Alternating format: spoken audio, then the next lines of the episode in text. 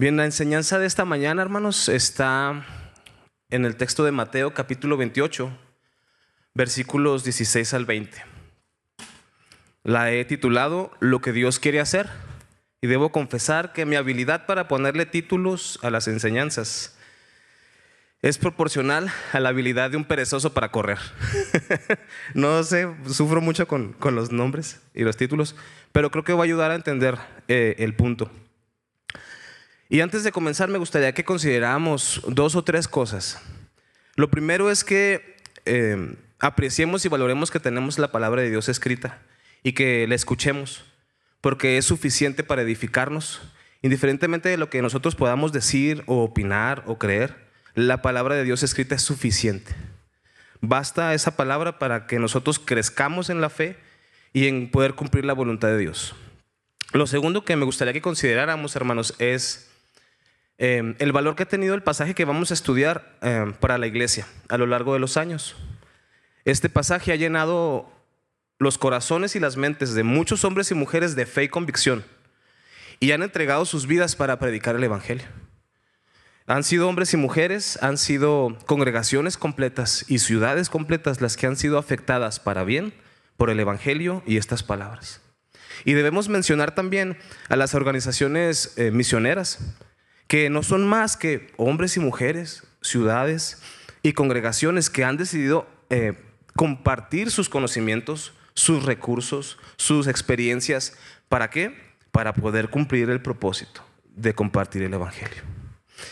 Este, este valor que ha tenido para la iglesia nos va a permitir, bueno, esta mañana al, reconsiderarlo, eh, es para, con el propósito, perdón, de que nosotros nos preguntemos, ¿qué relación tengo yo con este pasaje? ¿Cuánto, cuánto influencia tiene este pasaje en mi vida? Esta parte de la Biblia, ¿cómo se ve en mi vida? Podemos verlo en la iglesia, en la historia, en las organizaciones, pero esta mañana nos vamos a preguntar, ¿y en mí? ¿Cómo se está viendo? Y lo tercero que me gustaría que consideráramos es que en este pasaje podemos encontrar respuestas a nuestras dudas y preguntas. ¿Y a cuáles preguntas o cuáles dudas? Hay muchas, lo sé. Tengo en mente solo una, por lo menos, y ustedes tendrán otras. Pero me gustaría que empezáramos por esta. Y es la pregunta que, que nos solemos hacer casi a diario. ¿Qué hago? ¿Qué tengo que hacer? He escuchado a hermanos preguntarse, eh, híjole, no sé qué hacer como cristiano. Me he preguntado que, ok, ya soy nacido de nuevo, soy creyente, ¿y luego qué hago? Este pasaje, hermano, nos va a brindar respuesta. Aquí hay respuesta porque es la palabra de Dios, porque vemos ejemplos en otras personas de cómo se ven la experiencia de esta palabra, pero sobre todo por la exposición a ella que podemos encontrar la respuesta a estas preguntas. Creo que lo vamos a, las vamos a encontrar. confío en Dios que así será. Bien, me gustaría orar y después que, podamos leer el texto primero completo. Dios, gracias por esta mañana. Por favor, como está escrito en tus evangelios, abre nuestro entendimiento y nuestros ojos para que podamos comprender tu palabra y podamos entender cómo toda ella nos da testimonio de tu salvación, del Evangelio y de Jesucristo, de nuestra necesidad, de nuestro pecado, pero también de tu gracia y de tu perdón. Y ayúdanos a que todo esto converja en nuestro corazón y en nuestra mente para que seamos transformados en esas nuevas criaturas que tu palabra dice y que podamos cumplir con tu voluntad. En el nombre de Jesús oramos, Señor. Amén. Bien. Em, perdón, voy a leer el primer versículo nada más de nuestro pasaje. Mateo 28, versículo 16. Dice así. Entonces los once discípulos salieron hacia Galilea y se dirigieron al monte que Jesús les había indicado. Voy a hablar un poco del contexto de lo que acaba de pasar antes de, este, de estas palabras. Me voy a referir a esto siempre como esta escena, este momento, esta imagen, esta historia, por lo que está pasando. Bien, lo que pasó es que Jesús resucitó. Dios había levantado a Jesucristo de entre los muertos. Y entonces ahorita que estaban cantando nuestros hermanos, dije, ya me spoilearon. O sea, ya cantaron la predicación. Y yo estaba, dije, no, pues renuncio, ¿no? Dios ha levantado a Jesucristo, lo había resucitado. Y es maravilloso, yo me emociono ahorita. solo al recordarlo, al pensarlo y al tratar de considerar lo que eso signifique. Y vamos a ver cómo esta, este evento, esta verdad bíblica, causó muchas cosas solo en nuestro pasaje. ¿Cómo va a afectar solo nuestro pasaje? Claro que afectó toda la vida de ahí en adelante. Pero esto nos va a ayudar, considerar esto nos va a ayudar a entender mejor nuestro pasaje. Pero no quiero detenerme en la resurrección solamente. ¿Qué pasó antes? Si Jesús había resucitado, significa que Dios acababa de cumplir su promesa de enviar un Salvador. Si somos muy, específicos, técnicamente la, la obra de salvación estaba cumplida, estaba hecha. Sí, falta que Jesús se ascienda al cielo, que sea derramado el Espíritu Santo. Pero si me preguntan, ya estaba hecha. Jesús ya había muerto por nuestros pecados y resucitado. Eso significa que Dios había cumplido sus promesas. Eso es maravilloso.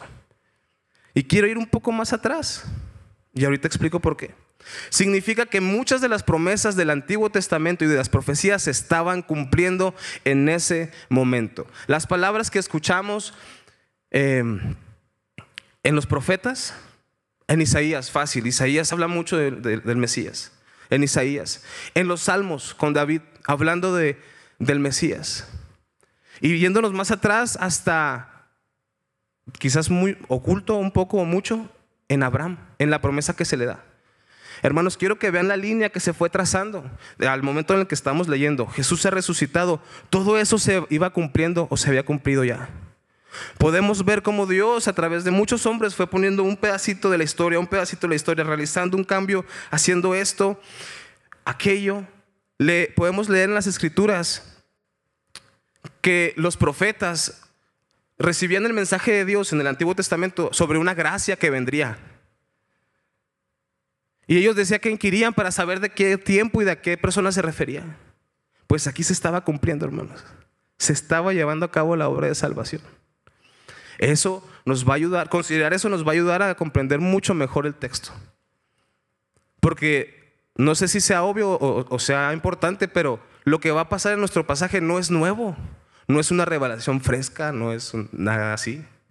Es el cumplimiento de muchas promesas a través de miles de años por medio de muchos hombres que Dios le había hecho a la humanidad. Eso es maravilloso. A mí me dice, Dios es fiel poderoso y sabio para llevar a cabo sus propósitos. Y ese peso, el peso de lo que acabo de decir, va a caer sobre los pasajes que vamos a estudiar. Y vamos a entender mejor las palabras de Jesús al enviarnos y el propósito de eso. Yo no sé si los discípulos tenían presente cada una de las promesas de Dios en ese momento. Leemos que fueron comprendiendo al momento de escribir los evangelios, fueron, ah, ah, por eso dijo esto, ah, ok, por eso, ahora entiendo, se estaba cumpliendo aquello y fueron entendiendo poco a poco. En ese momento no sé si se acordaron de algo que dijo Moisés, no lo sé. Pero la pura realidad de ver al Jesús que habían visto crucificado fue imponente. Ver a Jesús, el que había convivido con ellos, que había estado con ellos, que les había mostrado paciencia y amor, enseñanza, verdad, siendo crucificado y luego verlo de pie por eso les decía, tan solo recordar que Jesús resucitó, solo esa parte a mí me emociona. ¿Qué habrá sido para ellos? Y este pasaje, Mateo 28, 16, nos dice que en la resurrección, después de la resurrección, Jesús empieza a buscar a sus discípulos, se les empieza a aparecer. Que a mí me, me parece importantísimo eso. Los empieza a buscar. Les dice, díganles que ya resucité y nos vamos a encontrar. A mí me parece maravilloso porque sigue siendo su maestro y su Señor. Eso nos va a hablar algo a nosotros. El Señor Todopoderoso que cumplió su propósito, que ahora ha resucitado, que estaba esperando volver al Padre de donde había venido, que sabía que en sus manos estaban todas las cosas, buscó a sus discípulos. Dice el texto que, que se les apareció en los caminos, en las reuniones, en sus casas. Me encanta el Evangelio de Juan, que está en la playa con ellos, que desayunan el Señor estaba con ellos ahí.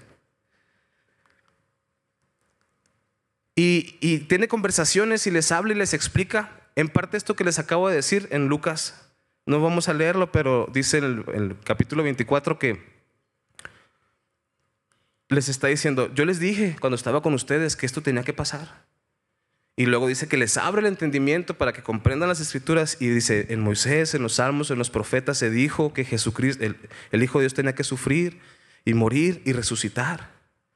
Y luego añade lo siguiente, y que se predicaría este mensaje en todas las naciones. Significa que no solo la resurrección, sino también nuestro pasaje, la intención de llevar el Evangelio se había anunciado antes. No son palabras nuevas, pero no por eso no son importantes. Y en medio de esas conversaciones de, hombres dudando, y, lo vamos a ver más adelante, pasan varios días, una semana, ocho días, no sé, nueve, y toma un momento ya más serio y, se queda de ver con algunos, según nuestro texto, al menos el que vamos a leer se ponen de acuerdo para verse en un lugar. Y es con lo que estamos empezando. Van los discípulos, entendemos que deben ser los once discípulos de, que, con los que Jesús estuvo. No sabemos si había otros, otros discípulos más de, de, los otros grupos mayores, pero podemos considerar que estaban los once discípulos ahí. Y Jesús ya los ha citado a un monte, que no es nada nuevo tampoco. Era un lugar que era más en privado para él. Sus enseñanzas, las pláticas, algunas muy profundas, fueron un monte aparte. Y ahora no es diferente. Jesús ya resucitado, habiendo buscado a sus discípulos, los, se pone de acuerdo para verse en un punto quizás más solemne, para hablar algo importante, probablemente. No probable, lo es. Pero hay una continuidad en lo que Dios hace y cómo lo hace. Y estamos leyendo este pasaje y van en camino estos hombres. Y habiendo considerado todo lo que dije, Seguimos leyendo. En Mateo 28, 17 dice, cuando vieron a Jesús, lo adoraron, pero algunos de ellos dudaban. Repito, qué impresionante debe haber sido ver a Jesús resucitado. Aquel que te había mostrado amor, crucificado en la peor muerte, ahora de pie junto a ti. Y según el texto, eh, los que adoraban, fácil podemos poner una palomita, bien. Los que adoraron bien, pues es Jesús, o sea, claro, hay que adorarlo. Y sería muy fácil para nosotros poner una X a los que dudaron. ¿Cómo dudas? O sea, por favor. Pero aquí eh, quiero, quiero comentar la reacción que tendríamos nosotros a ver esta escena. O la reacción que hemos tenido al encontrarnos con la verdad histórica y espiritual en nuestra vida de que Jesús murió y resucitó por nosotros. Ellos lo vieron físicamente, pero para nosotros su presencia espiritual trascendió nuestros sentidos y fue más allá. Es impresionante encontrarse con la verdad del Evangelio, como hombres pecadores siendo invitados al amor de Dios. Y es a través de esta escena, de un Jesús que vivió, murió y resucitó. El punto en el que entendemos estas verdades suelen ser momentos que recordamos a largo plazo, porque algo cambia en nosotros, no somos los mismos. El día que te enteras, que descubres, que disiernes, que comprendes, Él murió por mí. Dios lo resucitó para justificarme. Cambias. ¿Debe extrañarnos entonces que aquí diga que dudaron los hombres? Creo que no, y me permito explicar. En general, varios maestros de la Biblia, comentaristas, señalan que estas palabras como dudar no, habla de una apostasía, de un rechazo hostil. Así ves a Jesús resucitado y no sé, no, no, no, no me convences, gracias. Oh, ¿qué, ¿qué, locura es esta? O eres un impostor. no. no habla de eso. Habla de un posible sobrecogimiento por la realidad de lo que está pasando. Yo me imagino que lo vieron y era como, ¿qué hago? O sea, corro, brinco, grito, me tiro al piso, ¿qué hago? Quizás otros lo entendieron y se postraron al piso llenos de temor y adoraron a Dios. Pero otros simplemente, ¿qué hago? O sea, aquí está Jesús y si resucitó, ¿qué hago? Piensen en los, en los soldados de la tumba de Jesús, que cayeron como muertos. ¿Habrán visto a Jesús salir caminando de la tumba? Yo hubiera caído como muerto. Porque como los soldados sin ser creyentes no tienen ninguna base emocional, mental, espiritual, ni de conocimiento para sobrellevar eso. Pero alguien que ha sido instruido entiende. Jesús resucitó. Él lo dijo. Aquí está. Caeríamos muertos probablemente. Y aquí es donde empezamos a encontrar respuestas. ¿Qué hacemos con las dudas? Estos hombres dudaron ahí mismo. ¿Qué esperamos nosotros? ¿Qué esperamos nosotros con nuestras dudas diarias? Yo me las hago casi a diario. ¿Qué tengo que hacer? ¿Qué hago? Dios, ¿qué hago? Por eso la predicación se llama lo que Dios quiere hacer. Porque si vamos entendiendo a largo plazo, hacia atrás y hacia adelante, lo que Dios quiere hacer, nosotros vamos a encontrar las respuestas de qué es lo que yo tengo que hacer. Hermano, ¿dudas? ¿Te has preguntado eso? ¿Qué hago? ¿Qué tengo que hacer? ¿Cómo lo hago? Yo sí, todos los días. No apruebo, no apruebo la duda, no es como que yo la acoja y la abrace. Ay, sí, la duda, qué bien, la incredulidad. Que está bien que tiene. No te voy a decir eso, no. Pero también es que es normal. Pasa. Pero quiero que veamos algo. Jesús se acercó a ellos aún en estas circunstancias y les habló. No dijo, bueno, los que me adoraron, pásenle acá a la oficina. Los que todavía están dudando, ahí nosotros les hablamos, gracias. Por eso recalqué que eran los discípulos que habían estado con Jesús. Los que habían estado tres años con ellos, tres años y medio, no sé, el tiempo que estuvo Jesús ahí con ellos, enseñándoles. Ahí eran ellos. Jesús no se había equivocado de los que había llamado y no se había equivocado de los que llamó a esa reunión. ¿Y acaso lo sorprendería la duda? No, ni lo hace ahora. Es comprensible. Ellos tenían delante de sí la respuesta, el camino, la verdad. Pero nosotros también, porque Cristo está vivo y está con nosotros. La tenemos la respuesta. ¿Dudas? Ok. Pero ahí no se detiene. La situación no termina. No debes de quedarte ahí. Hay respuesta. Está este pasaje como es toda la Biblia completa. Pero aquí encontramos ciertas circunstancias que lo facilitan, si se puede decir el encontrar respuestas. Sigo leyendo. Mateo 28, 18 dice, Jesús se acercó y dijo a sus discípulos, se me ha dado toda autoridad en el cielo y en la tierra. ¿Lo vieron? Quizás llegando, unos adoraron, otros dudaron, pero eso no detuvo a Jesús, porque lo que tenía que decirles iba a poner todo flat, todo parejo. Aún los que estaban adorando tenían que tomar en cuenta esto y los que estaban dudando tenían que tomar en cuenta esta verdad. Absoluta. Toda autoridad. Se me ha dado toda autoridad. Y la pregunta que nos hacemos es, Jesús, ¿que no tenía toda la autoridad? Bueno, no está tratando de reivindicar esa autoridad. Es parte de lo que tenía que decirles en ese momento. Pero hagamos una recapitulación de la autoridad de Jesús.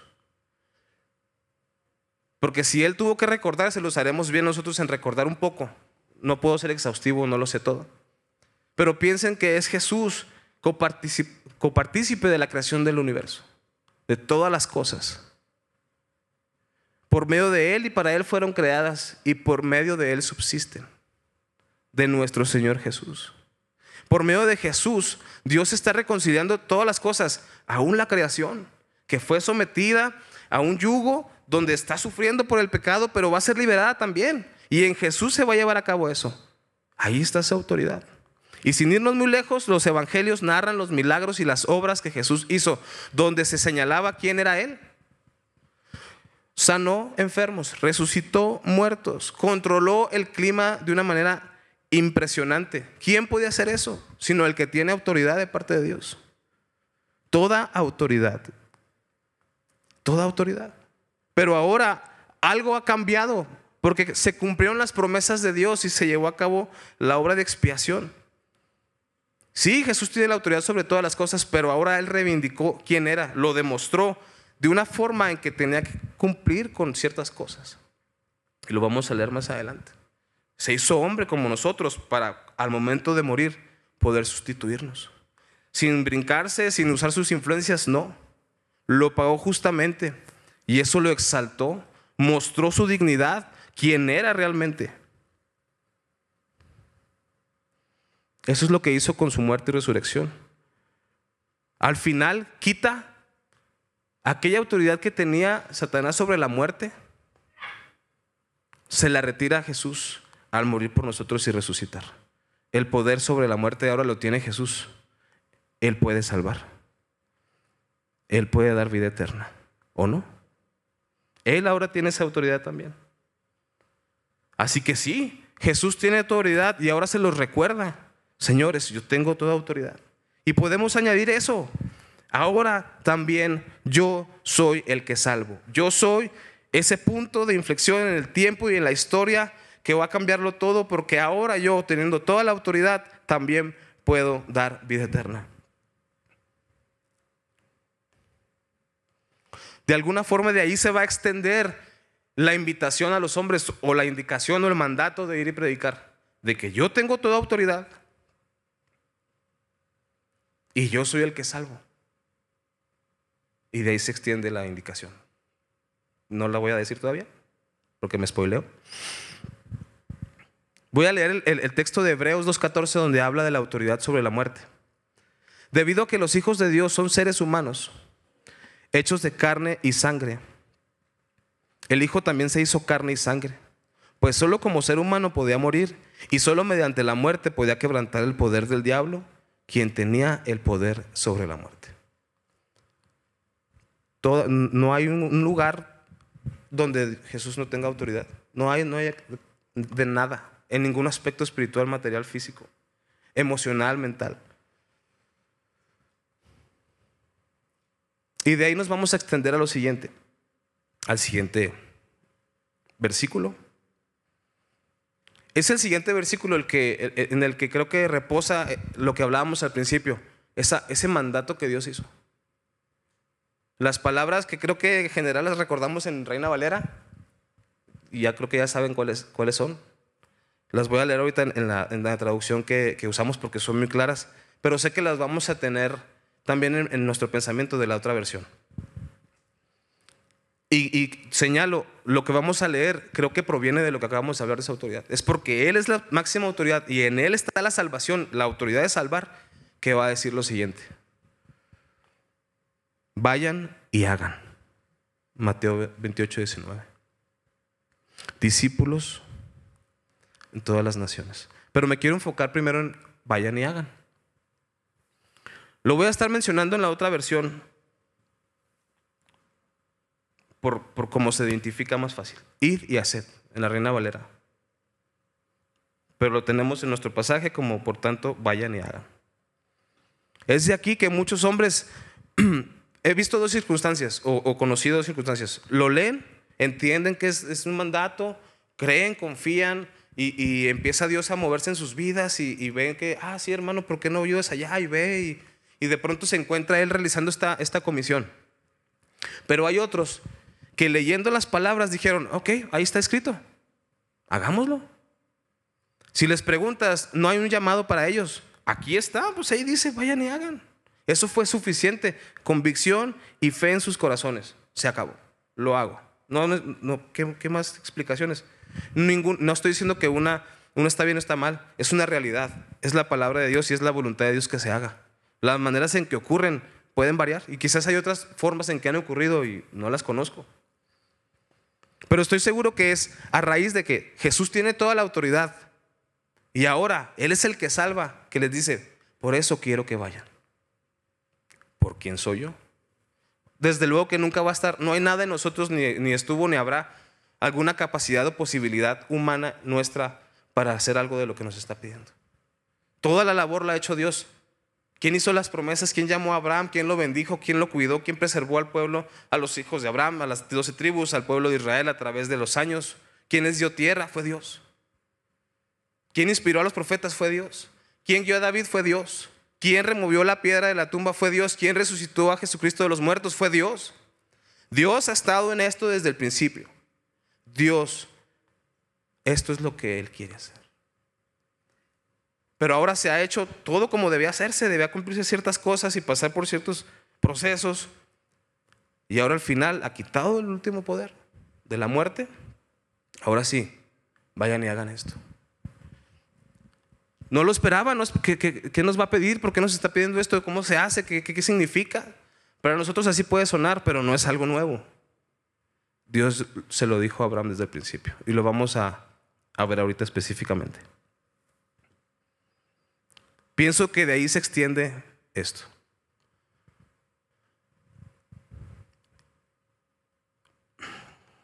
Y se ha descrito como un mandato. Vayan y hagan. Ok, ahí dice, vayan y hagan. Listo, no hay más preguntas. Vayan y hagan, es una orden. Pero si me preguntan, ¿en dónde se encuentra realmente la orden ahí? ¿Dónde está el énfasis? ¿Qué es lo importante de esas dos palabras? Ir y hacer, o vayan y hagan. ¿Cuál creen que es la parte central de esta expresión que Dios le dio, o Jesús le dijo a sus discípulos? ¿Vayan o hagan? Yo voy en otra dirección. Yo quiero que tú te presentes delante del texto y te preguntes, ¿alguna vez Dios me dijo que fuera y hiciera discípulos? Pero como yo no me podía ir, lo descarté.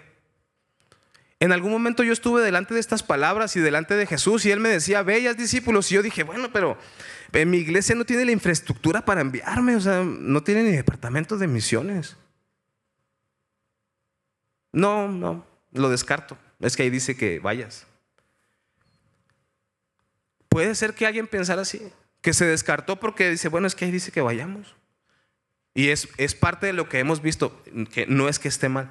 Pero si tú alguna vez te has descartado de, estas, de esta oportunidad de participar de lo que Dios quiere hacer, por esta palabra, por esa manera en que se, que se ha visto de, es que tienes que irte.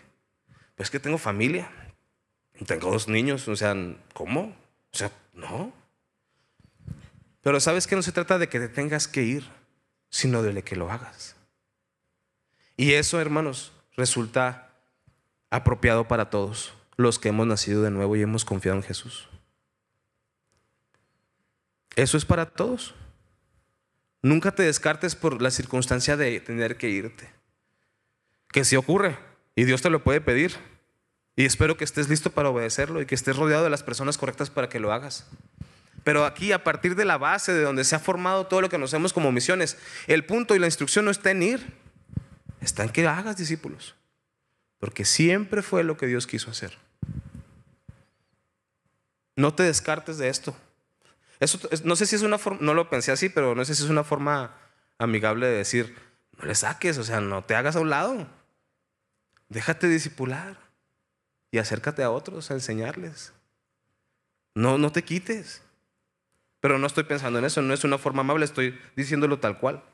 No te descartes porque creas que tienes que irte o ir o que eso implica muchas cosas. La instrucción es hacer. Pero piensa en todo lo que hemos dicho. Es porque Jesús es la autoridad y porque Él es el que salva, que entonces puedes ir. Y no es por otras cosas. Si te basas en tus recursos, en tus capacidades, en lo que sabes, en lo que no sabes, en lo que puedes comer, en lo que no. No. Todos, todos, todos podemos seguir esta instrucción. Hacer. Vayan y hagan. Sigo adelante. En ese mismo versículo.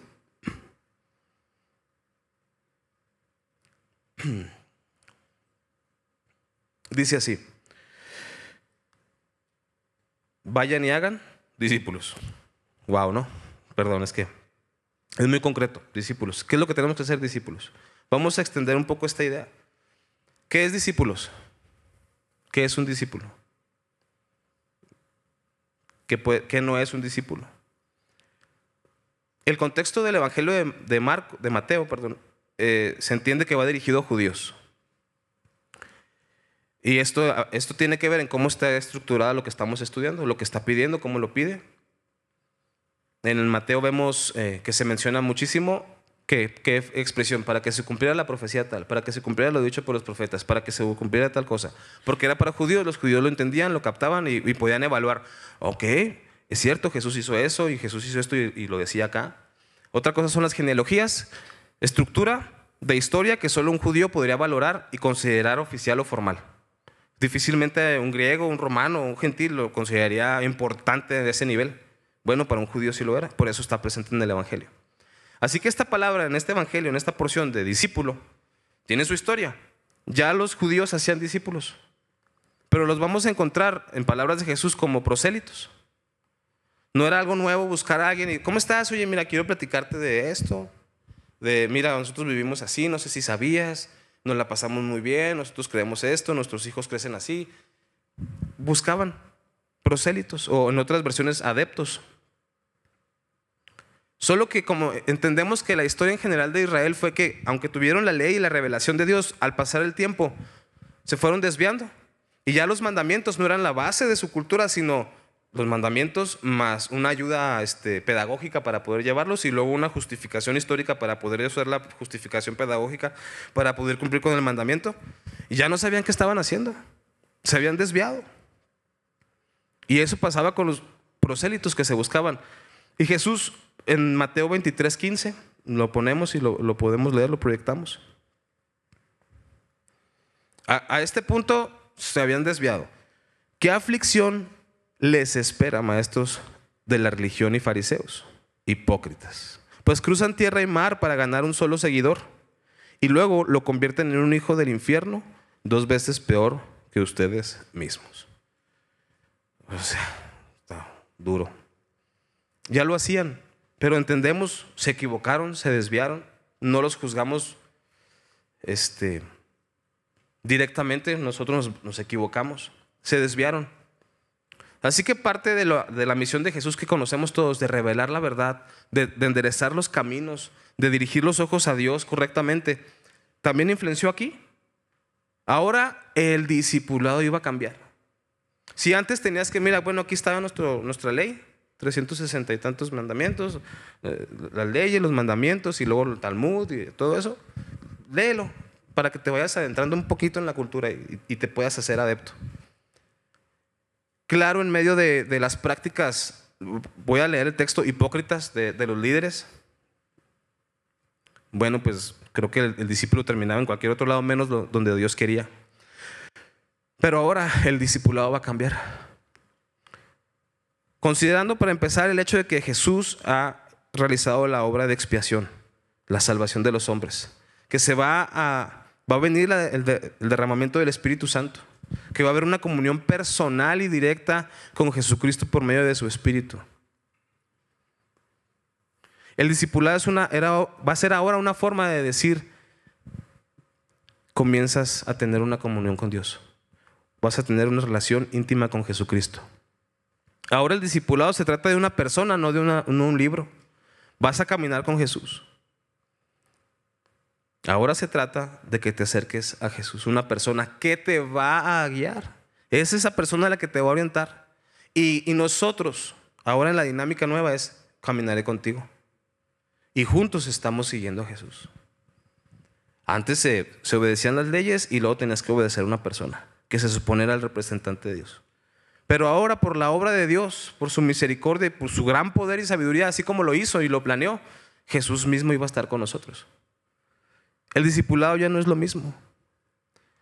Y me regreso hasta toda autoridad me es dada. Es Jesús quien lo va a hacer en su poder y ahora en su capacidad como salvador absoluto de los hombres.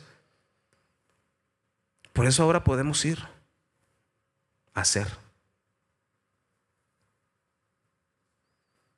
Y en el discipulado, hermanos, hay mucho que decir y no sé si voy a alcanzar a decirlo. El discipulado puede cambiar tu vida en dos direcciones, cuando te lo dan y cuando lo entregas. Es una actividad que te puede llevar toda la vida, hermanos, con la seguridad de que viene de la autoridad de Jesús y de su poder. Con, el discipulado puedes alcanzar las zonas o las partes o las áreas más profundas de los hombres hasta encontrar y ubicar su necesidad más fundamental, que obviamente es Dios. El discipulado tiene esa capacidad. No creo que la terapia tenga esa capacidad, esa extensión. No creo que la consejería, las terapias la tengan. No estoy diciendo que sean malas, pero si me hablas de cómo podemos encontrar ese lugar en nosotros que, necesita de Jesús, el discipulado es un camino que Dios trazó para lograrlo. Pero también es, uno, es una actividad que a ejemplo de Jesús te cuesta todo. Pero para un discípulo de Jesús eso no es nada.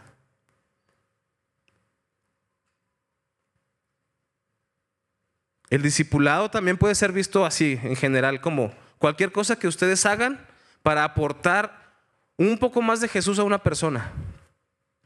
Algo que tú hagas, que ores por él, que lo visites, que le hables, que le compres algo, que lo que sea que hagas, que le, ofrendes, que le ayudes, que lo rescates, que lo, lo que sea que hagas, que haga crecer su conocimiento y entendimiento de Jesús, ya puede considerarse discipulado. Porque el discipulado aquí en nuestro contexto, en la Biblia, está relacionado directamente con Jesús. No es un prosélito, no es un adepto de alguien que, ah, pues me parece bien, me gusta. Ahorita les platico eh, eh, esas circunstancias de, soy afable a esto, me parece bien, me siento cómodo, me gusta.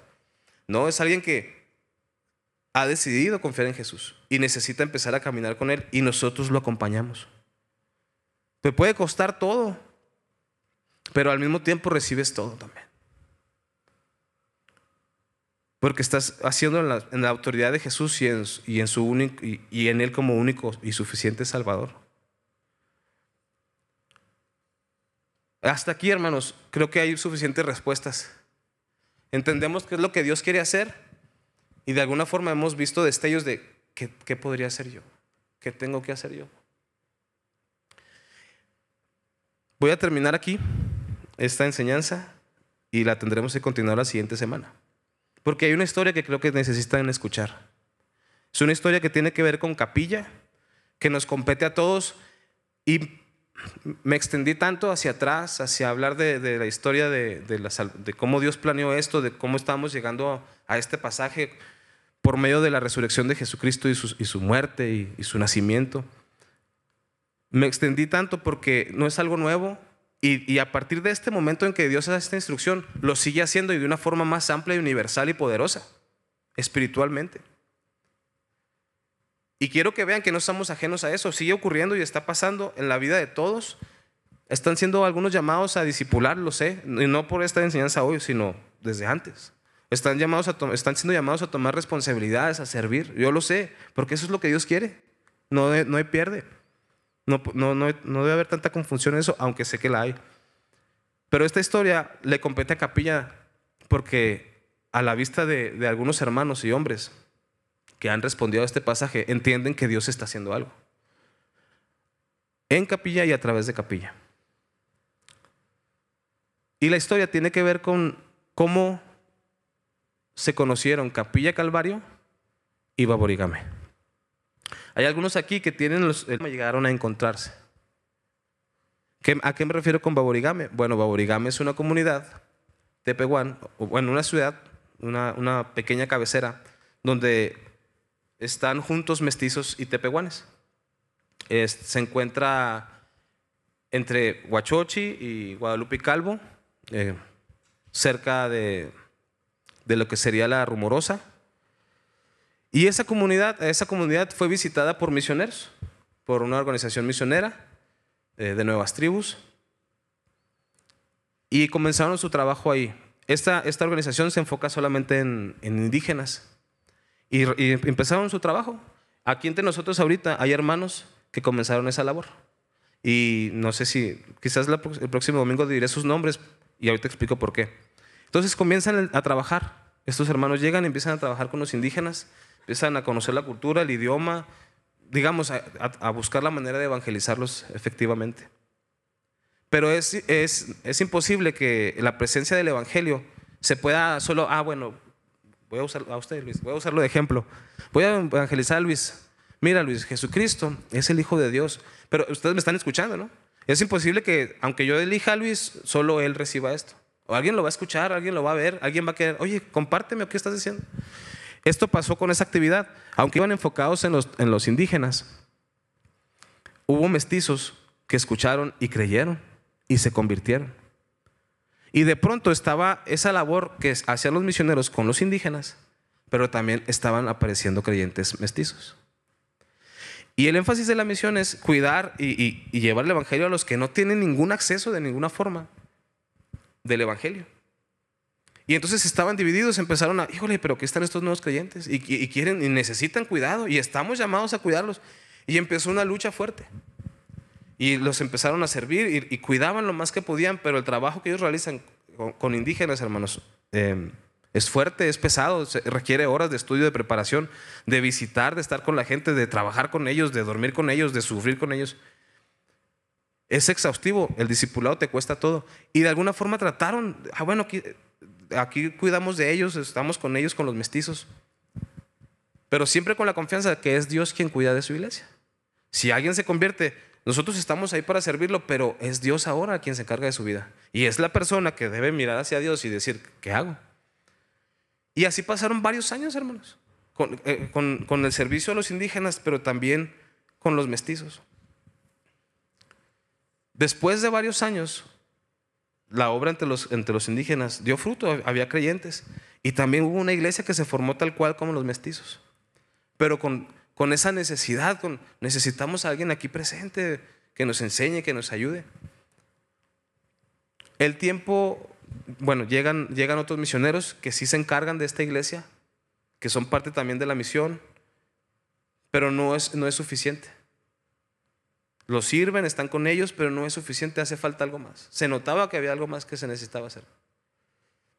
Después los misioneros que comenzaron la misión en Baurigame, desde el principio, salen, su tiempo termina. Los resultados de ese trabajo, hermanos, ya lo han escuchado aquí, traducción de un Nuevo Testamento en su idioma y muchas otras cosas. Y si no saben la historia y quieren saberla, este, ahorita les digo, creo que sí voy a tener que decir quiénes son, porque vale la pena que les pregunten, porque es, es saber lo que Dios quiere hacer o lo que ya hizo y lo que, lo que sigue. Ellos salen ya, se cumplió su tiempo, salen y llegan aquí a Chihuahua. Me platican ellos que, bueno, vamos a orar, a ver qué iglesia, no sé, nos reunimos, pero ¿qué creen que se pusieron a hacer mientras sabían a qué iglesia iban? A discipular. Pero que no se trataba de, de que tuvieran que irse o hacer algo. Estaban aquí, Dios los puso aquí, ¿ok? ¿A quién buscamos? Ah, y encontraron a alguien y empezaron a discipularlos. Al mismo tiempo, en Baurigame, seguían la presencia de misioneros que estaban en la, iglesia mestiza y los servían y trabajaban, pero hacía, hacía falta ayuda, no era suficiente. Y de pronto un día, los hermanos que salieron de Baburigami, que estaban ahora aquí en Chihuahua eh, eh, discipulando, decidieron que tenían que darle el ejemplo a los nuevos creyentes de que tenían que congregarse o que debían hacerlo.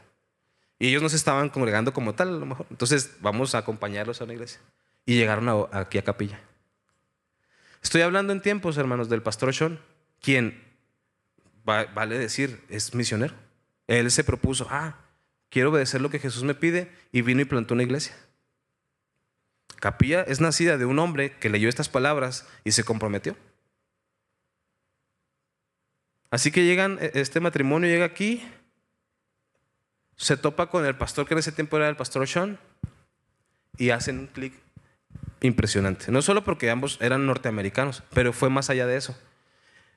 El pastor Sean, proveniente de la iglesia de Calvary Chapel en Rocky Mountain, que es el, el, que plantó esta iglesia y que fue pastor de esta congregación, creo que cinco años, seis años, tenía una visión pero no era una supervisión apostólica profética. No era nada de eso, hermanos. Era parte de este pasaje, hacer discípulos. Si ustedes leen la confesión de fe de los Capilla Calvario, van a encontrar lo que nosotros tenemos en el lobby. Ir, ser, hacer y enviar. Lo dice en otras formas, eh, ser discípulos de Jesús, hacer discípulos para Jesús y enviar discípulos de Jesús. Quiero que vean, no es algo nuevo lo que tenemos nosotros aquí. Es parte de la creencia y la práctica de la iglesia que pertenece a Calvary Chapel pero que tampoco es nuevo. No es una frase, no es así como que, ah, suena bien como si fuera marketing o qué sé yo. No, está en un pasaje como este. Significa que gente a través de los años ha decidido obedecer esta palabra y se ha llevado a cabo y se ha llevado a cabo y se ha heredado y se ha heredado el conocimiento y la experiencia de cómo se vive este pasaje hasta el día que llegamos aquí a capilla. El pastor Sean en su mente estaba, ok, hay que hacer discípulos, hay que hacer discípulos, hay que hacer discípulos y hay que enviar discípulos. Y siguiendo otras enseñanzas de la Biblia, él decía, bueno, ya está esta obra aquí, me gustaría pensar en una extensión de, capilla aquí mismo en la ciudad. ¿Cómo puedo llegar a otro punto de la ciudad? Soy capilla y cómo me extiendo. Bueno, si no me equivoco, nace lo que conocemos como Line Chain, que empezó a trabajar con tarahumaras. Eso fue parte de la extensión de la visión de hacer discípulos. Ah, bueno, aquí en la ciudad. ¿Ok? Pero también tenía en mente, ¿cómo hago para extenderme al Estado? Dios, ¿cómo, cómo, cómo me extiendo? Quiero Quiero cumplir tu propósito de hacer discípulos ampliamente porque creo que lo puedo hacer, porque es en tu poder y en tu autoridad. ¿Y quién llegó? Este matrimonio. ¿Qué tal? Somos eh, tal y cual. Somos misioneros, venimos de una, de una obra que está aquí en la Sierra de Chihuahua y buscamos dónde congregarnos. En ese momento John entendió, aquí está la respuesta. Vino a mí, solo fue cuestión de esperar y confiar. Y si es una relación, una amistad, personal, ministerial, espiritual, y comenzó Capilla Calvario en esos tiempos a visitar la obra que estaba en Baborigame. Debo señalar que sí hay, hay una diferencia en, en, esas iglesias entre la indígena y la mestiza. Por ese, por ese punto, el tepehuán, que habla tepehuán y que va a entender mejor el tepehuán, y el mestizo que va a hablar en español y quizás un poco de tepehuán. Eso ya marca una diferencia en cómo abordas la iglesia. si hay una diferencia, me voy a enfocar en eso pero son una sola iglesia. Nació de un mismo trabajo y que ha sido, ha, sido hecha, Dios la ha hecho crecer, juntas, ahí están. Así que empiezan, la iglesia empieza a enviar em, personas de la iglesia a visitar, apoyar a los misioneros que estaban con la iglesia mestiza, los visitaban, oraban por ellos, cantaban así en las palabras de estos misioneros. Vinieron y me visitaban, adorábamos, este, no sé, nos comíamos. Eh, daban enseñanzas y era, era una manera de refrescarse y fortalecerse. Y comenzó esa relación, ese interés, ¿cómo podemos servir? ¿Qué podemos hacer como iglesia? Porque está bien que cuides del misionero, claro, es necesario, pero había más personas, era una iglesia, ¿cómo, cómo podemos participar? ¿Cómo lo hago? ¿Qué es lo que Dios quiere hacer con esto? ¿Qué es lo que Dios quiere hacer? Y esa relación continuó, se siguió haciendo viajes, venían grupos, iban grupos, se hacían escuelitas, se hacían talleres para los jóvenes. Pero llega el cambio de liderazgo. Algunos de ustedes vivieron, yo no, yo no estaba en ese tiempo todavía. Y el cambio de liderazgo pues implicaba poner atención ahora a los nuevos líderes pues en la iglesia y ver cómo se iba a llevar, qué quería Dios. Y se pone en pausa eso. No se deja, no se olvida, no, no sé, bueno, gracias, este, que les vaya bien, no, solo que hay que atender esa, esa situación, es, es, fundamental, la transición de liderazgo. Pero una vez establecido, se volvió a poner sobre la mesa. O quizás nunca lo dejó de orar, por lo menos. No se dejó de orar. ¿Qué podemos hacer por esa iglesia en Baburigame? ¿Qué ¿Cómo lo hacemos? Nos gustaría participar, pero no sabemos cómo. Porque no queremos saber bien qué es lo que Dios quiere hacer allá.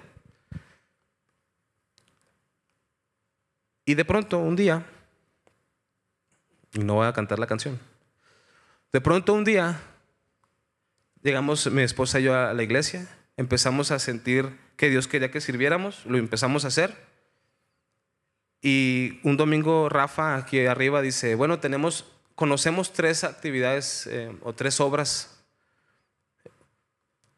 con personas que están recibiendo discipulado, que ya son iglesia o que necesitan apoyo en iglesias. Y, ustedes saben cuáles son, ¿verdad? Hay uno que es este, en la India, otro que es en San Miguel de Allende, aquí mismo en México, y luego estaba Baborigame. Y Rafa dijo, hermanos, están esas tres oportunidades, Capilla quiere participar, queremos apoyar de alguna forma, no sabemos, queremos preguntarle a Dios cómo. Si alguien se quiere apuntar para hacerlo, díganos, o sea, necesitamos ver cómo. Y esa fue la respuesta, al menos en ese momento, para mi esposa y para mí. Queremos apoyar. Y, quiero ser claro, aún después de esta parte, en, delante de la historia, no, no, no, pretendo ponerme a mí y a mi esposa delante de la historia, sino que nosotros nos subimos a lo que Dios ya estaba haciendo a través de capilla. Entonces ya nos explica, bueno, este, Rafa nos explica, está así la cosa, la situación está así, podemos hacer esto ahorita, no podemos hacer esto, tenemos que platicar con ciertas personas, está la presencia de la organización misionera Nuevas Tribus allá, tenemos que tomarlos en cuenta, es, parte de, su labor. Está la iglesia que también está pidiendo ayuda y, están dispuestos si quieren, y estamos nosotros si queremos, pero hay que ver cómo se va a acomodar todo eso. Platicando con los hermanos que vivieron esto, toda esta historia desde el principio hasta la actualidad, nos dicen, hermano, yo veo cómo Dios fue moviendo cosas, fue cambiando cosas, fue preparando cosas para que hoy estemos platicando acerca de esto. ¿Qué podemos hacer por Boborigame? Debo decirles que Capilla ha realizado ya varios viajes estos últimos dos años a Baborigame, a conocer a la iglesia, a buscar, a preguntarles a ellos, bueno, a ustedes Dios qué les dice, qué necesitan, qué piden, qué no quieren. Y así es hasta este día en que sentimos que Dios nos tiene en un momento donde ha preparado todo, donde se ve fácil muchas cosas, está a la disposición, eh, hay medios para, para, movernos. Mi esposa y yo, eh, a, nosotros Dios ya nos dio, nos dio paz ah, para considerar mudarnos a Baurigame. y acompañar a los hermanos, acompañar a los hermanos. No estamos, Capilla nunca ofreció este, maestros, profetas, evangelistas, nada de eso. Queremos enviar gente que los acompañe en su crecimiento. Y en, este caso, a mi esposa y a mí, Dios nos dijo, nos puso paz. nosotros estamos listos para hacer, ahora ahí viene la pregunta, lo que Capilla quiere hacer. Esta historia es importante, hermanos, porque no es nueva, no es nada nuevo. Dios ha ido trabajando y preparando y puesto cosas en el, en el escenario. Y es momento de preguntarnos, como congregación, ¿qué es lo que quiere hacer Dios? Mi esposa y yo estamos listos para irnos, pero no dependemos de eso. Nosotros estamos sirviendo aquí con ustedes y cada día que pasa, pensar en irnos nos pone tristes, porque los estamos conociendo más. No dependemos de irnos, nosotros no estamos eh, como con eso, ah, ese es mi punto de vida y me voy a ir. No, es lo que el pasaje dice, hacer discípulos. Pero no se trata de mi esposa y de mí, no se trata de los pastores, no se trata de Chon, no se trata de los misioneros, sino de lo que Dios quiere hacer con capilla. Es algo que, que necesitamos orar como congregación. No es la única forma en que Dios ha dispuesto para que podamos servir. Y el próximo domingo me voy a permitir hablar de eso. No es lo único, pero es una historia que no todos conocían o, no, tan, no toda su, historia como tal. Aquí Rafa lo ha dicho así, hermanos, eso nos cayó en las manos. Y, de pronto se puede sonar muy ambiguo, pues te cayó a ti o qué, o sea, te lo enviaron una promoción, ¿cómo? O sea, a ti y nosotros, no, no, Dios se lo puso a capilla en esas circunstancias que vimos y lo ha mantenido año tras año. Hay una relación personal con los hermanos de allá, nos conocen, escuchan de ustedes, saben que nos preocupan, ellos cuidan de nosotros cada vez que vamos, están interesados en nosotros. Los misioneros que están aquí, que trabajaron allá, lo saben. Ellos mismos se sienten todavía amados por ellos y saben que Capilla los ama. Es, un intercambio general, ya, ya no hay separación, estamos unidos todos. Pero es como iglesia que debemos tomar decisiones. No es un proyecto de nosotros, de mi matrimonio, no es un proyecto del pastor. Hasta ahorita espero que Capilla lo aborde y lo considere, pero lo que sí sí es que es a lo que Dios quiere. Y aquí terminamos, hermanos. Era importante para mí contar. Acordamos que este era un momento adecuado para compartirles esta historia y esta necesidad de, oración por aquellos hermanos que, literal, una de las líderes de la iglesia, una hermana, dice que lo, ejemplificó, así. ¡Hey! Aquí estamos. Por favor, vengan. Vengan, ayúdenos, acompáñenos. Porque los misioneros tenían tanto trabajo que no podían cuidar de ellos como debían, como, como quisieran ellos hacerlo. Y los hermanos se sentían así como, no abandonados por Dios, pero acompáñenos. algo nos hace falta. Algo falta de lo que Dios quiere. Hermanos, está eso sobre la mesa y más que nada sobre nuestros corazones. Y todos juntos creo que podemos tomar una decisión, escuchando lo que Dios quiere. Muchas gracias por, por escucharme. Vamos a ponernos de pie, a orar y estamos despedidos. Dios, de nuevo te, te, pido que abras nuestro entendimiento y nuestros ojos y que podamos entender lo que tú quieres hacer. Gracias, gracias por hacernos partícipes de de la salvación de nuestro Señor Jesucristo, de que conozcamos esos aspectos de, su crucifixión y de su, de, su resucitar y de la nueva vida que nos diste con ello. Gracias Dios.